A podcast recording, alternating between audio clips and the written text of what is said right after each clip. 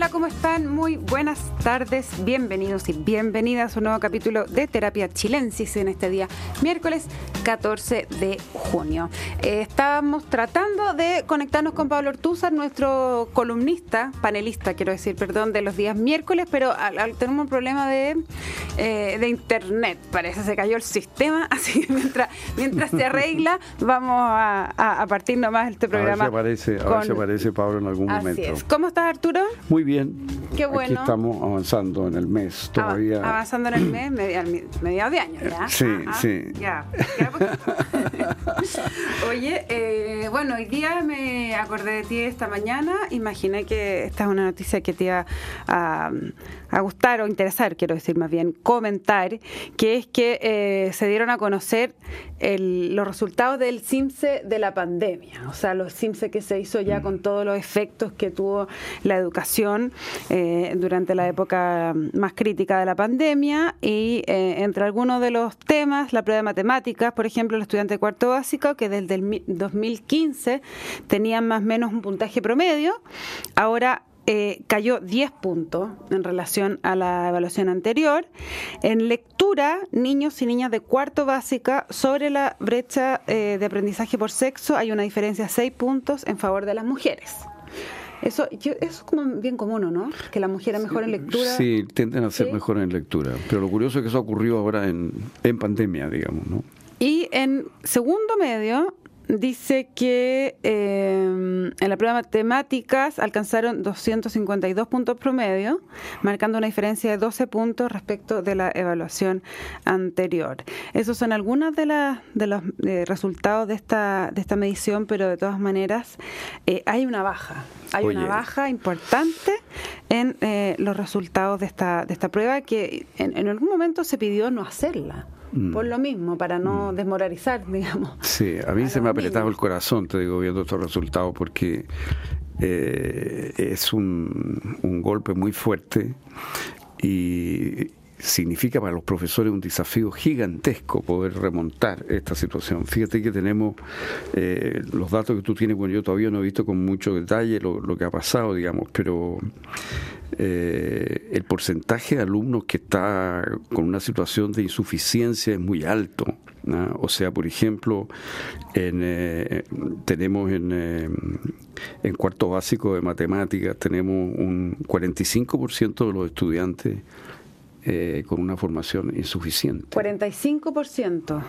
Eh, eso la mitad prácticamente. Es, es, la mitad, ¿te fijas? Eh, mm. Entonces es, eh, es muy serio cómo revertir esto. los sectores medios y altos, curiosamente, en matemáticas, no, no bajaron tendieron a bajar más que los sectores medios y bajos. O sea, da la impresión de que en los grupos medios altos hubo más daño en términos comparativos, pero igual la brecha, bueno, se mantiene, eso es un, dato en todos los países, por lo menos existe, en Chile es particularmente aguda, pero es una brecha que existe en todas partes. En Chile la brecha, o sea, la conexión entre nivel socioeconómico de los padres y nivel de rendimiento en PISA, que es la prueba internacional que uno puede comparar, eh, es muy directa, o sea, hay mucha relación entre la educación y el nivel socioeconómico de los padres y el rendimiento de los hijos, porque el nivel socioeconómico de los padres está muy vinculado hoy día a la educación de los padres. Eh, pero tenemos una situación que es peor que muchos países, eh, pero por ejemplo es igual a la de Francia, o sea, en Francia hay esa misma relación entre rendimiento y nivel socioeconómico de las familias, igual que en Chile, lo que no significa que eso sea bueno, pero quiero pero, eso demuestra lo difícil que es superar esto. culturalmente otra cosa. O pues. sea, claro, es difícil superar esto, claro, y ellos están todos en un nivel más, más alto, digamos, ¿no? Mm. Pero este, este golpe, oye, es muy fuerte porque el profesorado va a requerir una energía y una pasión para poder recuperar esto muy, muy grande. Yo espero que haya toda la ayuda para hacer esto, pero realmente no sé cómo se va a poder lograr, porque si no, estos niños van a quedar... Muy rezagados. Muy rezagados para, la, para, para el futuro. ¿Y, cómo, cómo se, pero cómo se explica o qué explicación le das tú a esto que en el nivel socioeconómico alto haya una caída tan grande, bueno, más que en la otra. ¿Es porque antes estaba muy disparado respecto a los otros? Yo creo que eso indica que, que, los, que los profesores que tienen en sus respectivos colegios tienden a ser mejores, digamos, ¿no? Yo creo que eso es lo que, lo que eso indica. Y entonces, al no estar los profesores, se produce un bajón. O sea, los padres no han podido sustituirlos bien. Ah. ¿Ah? Eh, Interesante eso, porque eh, eso, muestra lo importante de un buen profesor. Claro, o sea, yo creo que eso revela que la, la clave son los profesores. Eh, un sistema educacional no puede ir más allá de lo que los profesores pueden dar. Y el problema nuestro es, es cómo remunerar a los profesores, atraer a la mejor gente a esa carrera. Eh, pero fíjate lo que puede significar que estos niños que hoy día están en cuarto med, en cuarto básico, qué sé yo, si esto no se recupera, eh, les va a tocar un mundo donde va a llegar la invasión, por ejemplo, de los robots en una cantidad enorme de actividades. Estamos llegando a la inteligencia eh, artificial. ya estamos entrando en eso, a ellos les va a tocar esto fuerte. Eh, los empleos van a requerir mucha cabeza. Hoy día, por ejemplo, no sé, eh, si tú manejas una maquinaria minera, ponte tú, eh, hoy día es toda una cosa muy sofisticada, no es, un, no es un tipo que está ahí con el músculo, digamos, dándole a la roca. Eso, eso, eso. Tú dices, o sea, en el fondo, la, hasta lo más básico se ha ido sofisticando, digamos, requiere mucho más requiere conocimiento. O sea, mm. hoy día, ponte tú en la minería, hay muchas mujeres que están trabajando en maquinaria pesada precisamente porque tienen cabeza ¿eh? y pueden manejar bien eh, eh, los controles, porque no son máquinas que, o sea, la fuerza hoy día la hace la máquina, no la hace el músculo humano. Entonces, los trabajos están todos eh, moviendo en la dirección de requerir educación básica, justamente matemática, lectura, cosas de este tipo.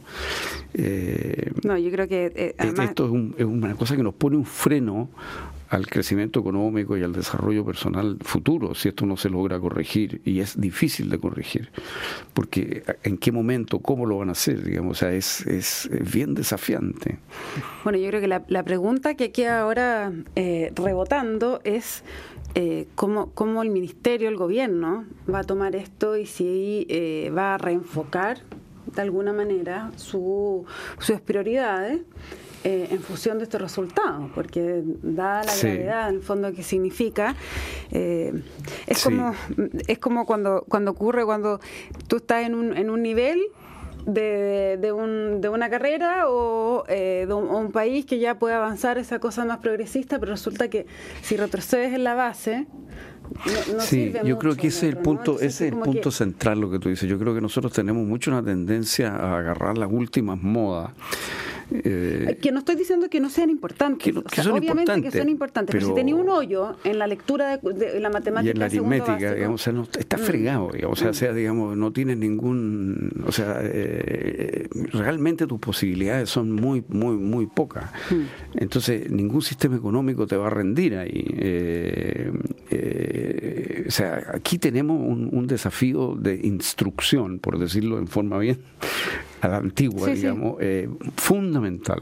Y a veces lo que pasa es que los colegios están tan demandados por la cantidad de, de demandas que las familias, que los padres, que la sociedad hacen y plantean a los colegios, porque hoy día los colegios son como multipropósito, ¿no? Sí, es como el ambiente donde se tiene que resolver todo. Todos los problemas psicológicos de los niños, qué sé yo, los problemas de los padres, los problemas de la... todo rebota en el colegio. Se espera que el colegio pueda abordar todos los problemas imaginables. Yo creo que ahora necesitamos como simplificar las prioridades ¿no? Mm. y focalizar en lo que realmente importa, mm. que son yo creo básicamente estos aspectos de instrucción y eso supone crear una cultura del rendimiento, una cultura del, trabajo académico, digamos. Yo creo que de todas maneras apoyado por eh, el trabajo psicológico. ¿eh? Yo ese trabajo sí lo, encuentro que es como fundamental, sobre todo para eh, contribuir a paliar estos gaps enormes que se generaron. Bueno, porque, porque la pandemia sí tuvo un efecto psicológico muy, muy grande en,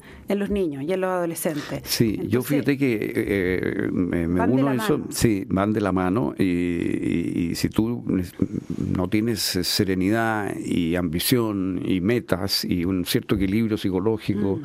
no puede estudiar. O sea, estudiar matemáticas no es un juego, por mucho que hoy día se diga que se puede jugar a las matemáticas, pero es claro que los niños juegan a la pelota en el patio sin que nadie les pida que lo hagan. y la matemática, digamos, resolver ecuaciones es una cosa que no se hace así. Eh, requiere un, no, y, la comprensión de lectura, de, de, lectura, son cosas que requieren un, mm. esfuerzo.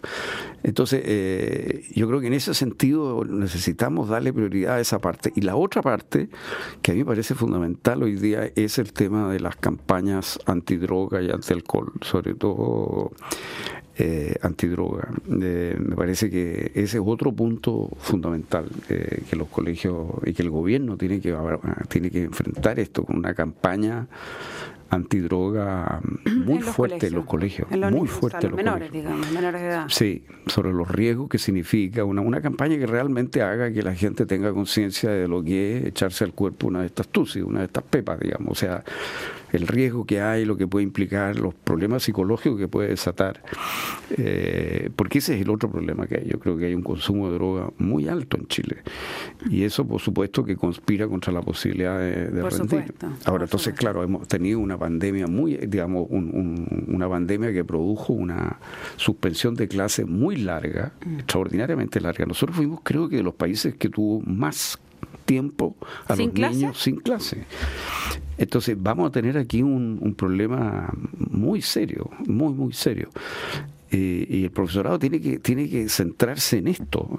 Y, me da a mí a veces la impresión de que el profesorado eh, es estimulado, por así decir, a desarrollar otras cosas que son como interesantes, importantes, atractivas pero nos olvidamos de que lo que realmente necesitamos es un profesor que enseñe fracciones, ¿te fijas? Mm.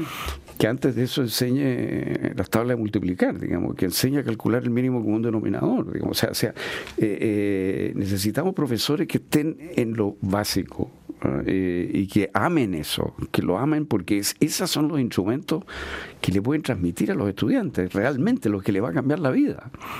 Eh, y pero si tenemos estos porcentajes de gente con insuficiencia, esto, esto de insuficiencia es muy bajo. O sea, insuficiencia. es como tener, sacarse un 2. Eh, claro, es estar muy bajo, no, no, no, no, no es sacarse un 4, digamos, no, es, no es aceptable. Es, un rojo. Es, un rojo. Sin duda. Es un rojo. O sea, digamos, en otras palabras, es, es una parte de la población que es casi la mitad, que se acerca a la mitad, que no rinde el mínimo aceptable. O sea que, por, por, por decir, en otra época no habría pasado de curso. Y ahora, cómo habría que meterle mano? O sea, tú has estudiado mucho también el tema de las políticas educacionales.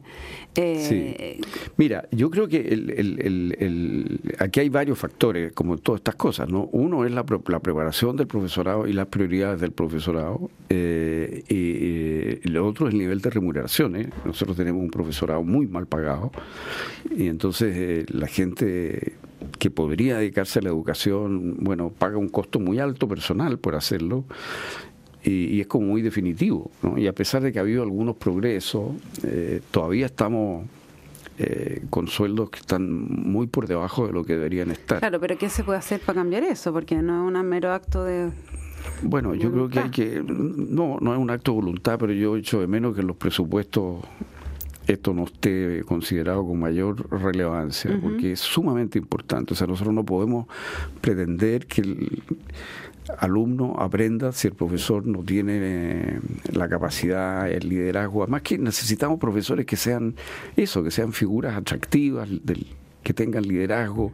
Esas personas en general tienen alternativas y hay mucha gente, yo creo, con vocación que estamos perdiendo por este tema económico, que, con vocación de enseñar, digo, y que no lo hacen porque, porque simplemente es demasiado alto el costo personal y familiar que esto tiene en términos económicos. Entonces, yo creo que tenemos que ponerle a esto la prioridad que tiene. Eh, y no este, eh, hemos puesto mucha prioridad en educación en otros aspectos y no en el tema salario profesores no lo suficiente para mí por lo menos influye eh, esto que eh, habló el presidente del pago la deuda de los profesores la cuenta pública Bueno, esa es una cosa muy antigua. Yo ya no sé cuántos son los profesores a los cuales habría que... Que se les adeuda. Que, todavía se les adeuda. La verdad que ese es un tema que no conozco en, en, detalle, pero me parece a mí que lo más importante es, es que cualquier profesor, porque esa es una deuda por profesores que fueron trasladados y que nunca se pagó, en fin, es una historia antigua. Eh, yo lo que creo que en términos de la calidad de educación, de lo que estamos hablando, el tema fundamental es que el profesor joven, el profesor que, está en plena actividad, tenga un ingreso que le permita vivir bien, digamos, ¿no? y que no sea un, un sacrificio personal gigantesco dedicarse a enseñar, digamos. ¿no? Y, lo otro es que en las escuelas de formación de profesores se le dé más importancia a las técnicas de enseñanza, o sea, propiamente al trabajo de enseñanza de las materias. Se, ha ido como, eh, está desactualizada un poco esa, la, la forma en que se enseña el enseñar.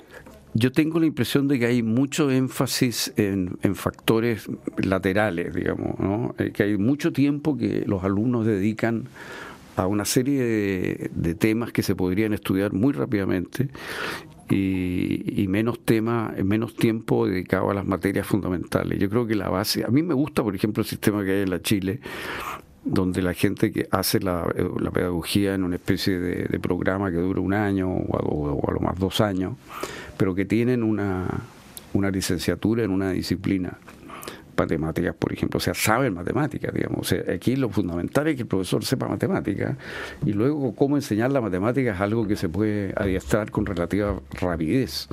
Pero lo fundamental es que el profesor sepa matemáticas, ¿no? Y ah, no, bueno, si tenemos un profesor de matemáticas que no sabe matemáticas, ya... Bueno, hay unos estudios antiguos que, que, muestran que, que, tenemos una parte del profesorado que tiene falencia, digamos, y eso es un poco responsabilidad de cómo se han dado los títulos, de lo que ha pasado en las universidades. Hay muchas universidades que, han graduado profesores con muy poca formación. ¿Está apareciendo Pablo? Ahí está apareciendo eh, Pablo Ortúzar. ¿Cómo estás?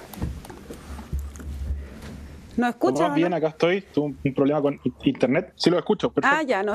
habíamos eh, anunciado al principio del programa que estábamos con un problema de conexión, pero ya, qué bueno que pueda estar con nosotros. Estábamos comentando con Arturo. Sí, yo, creo que.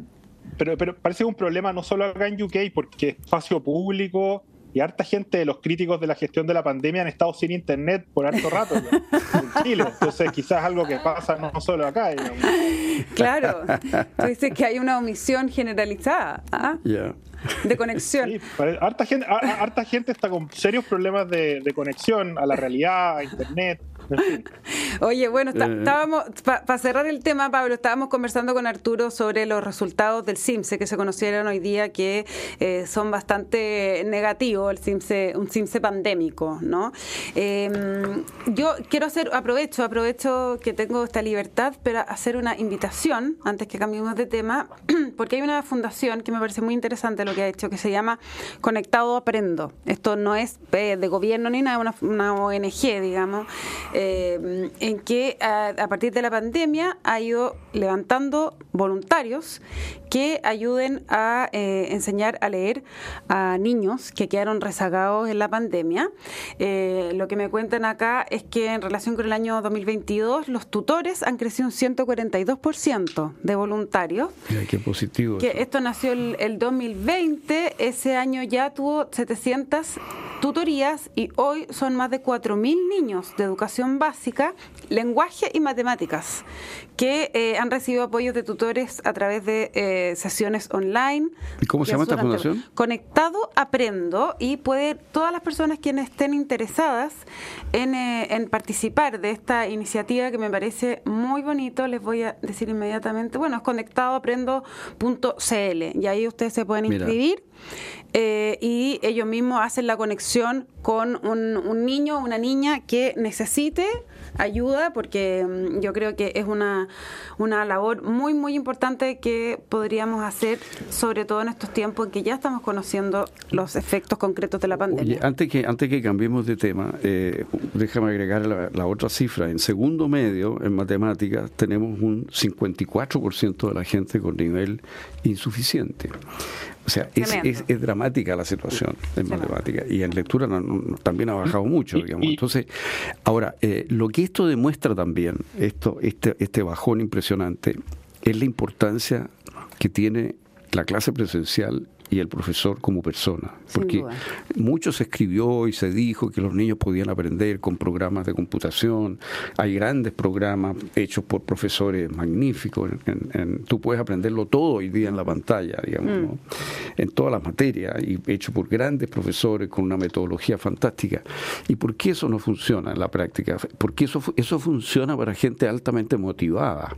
Mm. Eso funciona para personas que ya tienen interés en las matemáticas y entonces pueden sentarse y, avanzar en el computador tomando clases online y, llegar muy lejos. Pero la inmensa mayoría de los niños necesita un alguien que alguien físicamente al lado de ellos que los motive, que los entusiasma, que los o, igual puede ser, eh, como digo yo, estas fundaciones online, la que yo digo, esto también funciona, o sea, tener a alguien que sea para ti específicamente en una pantalla y que tú vas leyendo junto con ella, no es una clase grabada, ¿eh? que es distinto. Claro, el, hecho que sea uno a uno, hace que sea una interacción mayor, mayor, Obviamente que no lo mismo que esté sentado al lado, pero, eh, Pero a mí me parece que siendo fantástico eso, en todo caso, lo que esto muestra es la importancia que tiene la, persona del profesor. En la sala de eh, clase. En la sala de clase, en mm. contacto directo con los niños. Eh, hay algo que tiene la educación como de la que, se acerca en eso a la paternidad o a la maternidad, digamos. Mm. Tiene que haber una cercanía física. De lo contrario, esto no funciona. La gente no está motivada, no se incentiva, no, no, no se prende, digamos, con los temas. Y, todos tenemos recuerdos de profesores que nos marcaron, ¿no? Para bien o para mal, hay, que decir, hay que decirlo. No seamos tan románticos. Entonces, eh, pero esta ausencia del profesor, a mi juicio, es lo que hoy día se valora y, se muestra. Pablo Ortúzar, tú estabas ya eh, spicy, partiste tu intervención diciendo que Espacio Público también se había desconectado con los informes eh, a propósito de la crisis hospitalaria que estamos viviendo.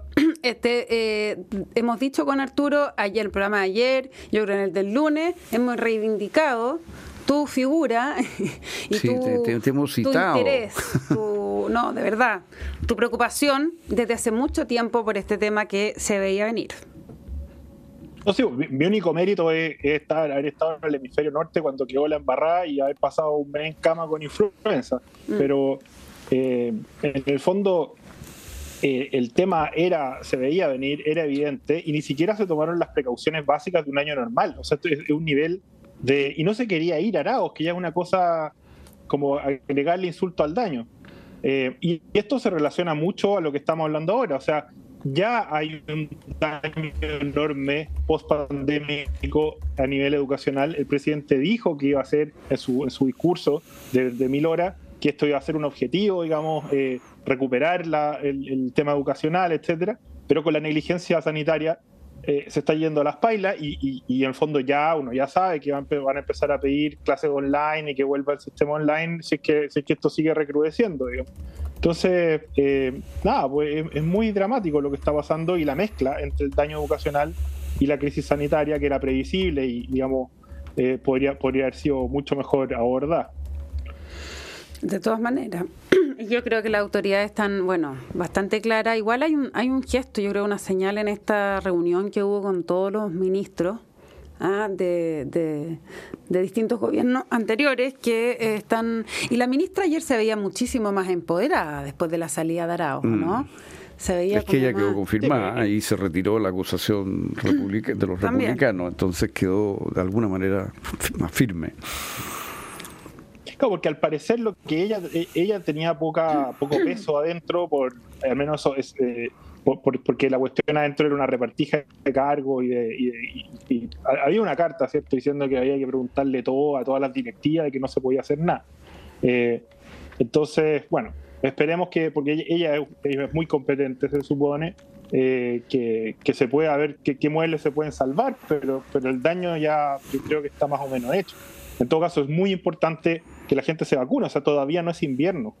Eh, la inmunidad se demora en generarse unas tres semanas y eso es lo que es una de las medidas clave para evitar la circulación del virus. Pues yo venía molestando con esto hace, dos meses, pues, pero pero bueno. Está, está mm, a, la, a la vista.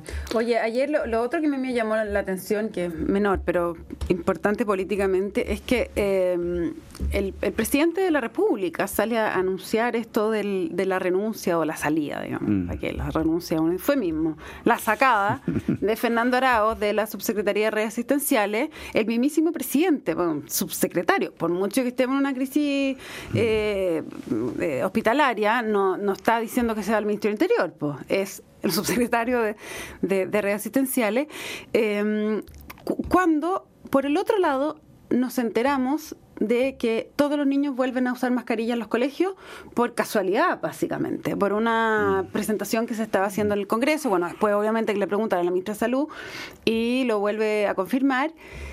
Pero como que uno dice, ¿cuáles son las la escala de prioridades acá de los mensajes que se quieren entregar? Mm. Estamos volviendo a la mascarilla para los niños en los colegios. Es un tremendo cambio que tiene efectos hoy día, efectos de salud y efectos psicológicos. Eso, aquí ya la quebré y, y, y uno se entera a, la pasada.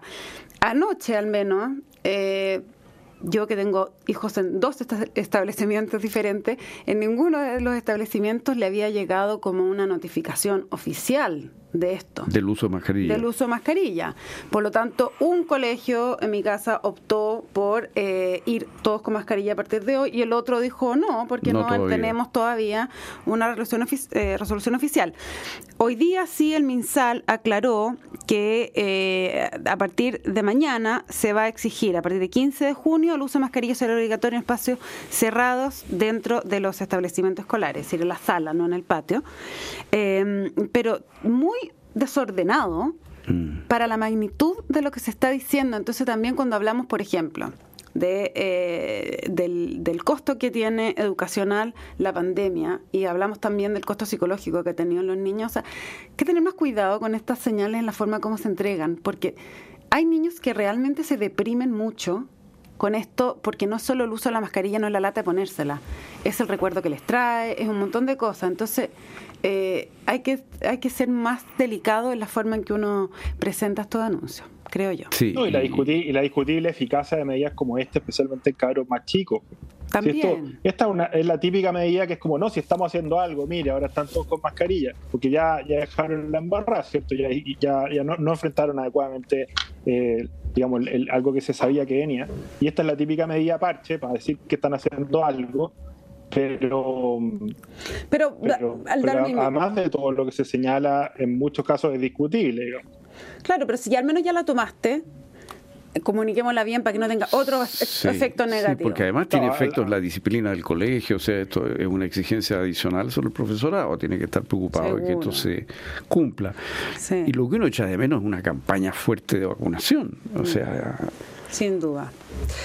Bueno, se nos pasó volando el tiempo, Pablo Artúzar, te tuvimos poquito rato, tuviste problemas de internet, lo lamento, pero próximo, próximo miércoles vuelves recargado. ¿Ah? Le voy a preguntar a Eduardo Engel cómo ha solucionado el tema él, digamos, porque eh, no cuando recupere internet. Le puedes preguntar en, en, su cuenta de Twitter que era al revés, ¿te acuerdas? que tenía una cuenta que era al, revés. Eso. Próximo miércoles es feriado. Ah, próximo miércoles es feriado, me dice el Mauro. bueno, ahí inventaremos algo, pero te tendremos de vuelta aquí más tiempo. Pablo Ortúzar, Arturo Fonten, muchísimas gracias por esta conversación de terapia chilensis. Les cuento que la transformación digital de tu empresa nunca estuvo en mejores manos. En Sonda desarrollan tecnologías que transforman tu negocio y tu vida, innovando e integrando soluciones que potencian y agilizan tus operaciones. Descubre más en sonda.com. Sonda Make It Easy. A continuación, información privilegiada al cierre y luego sintonía crónica debut junto a Bárbara Espejo y Francisco Aravena. Hoy, el disco debut de New York Dolls y a las 21 horas más programa, el Hub de Sustentabilidad. Que estén muy bien, nos encontramos mañana a las 8 con más terapia chilensis. Muy buenas noches. Buenas noches. Nos vemos.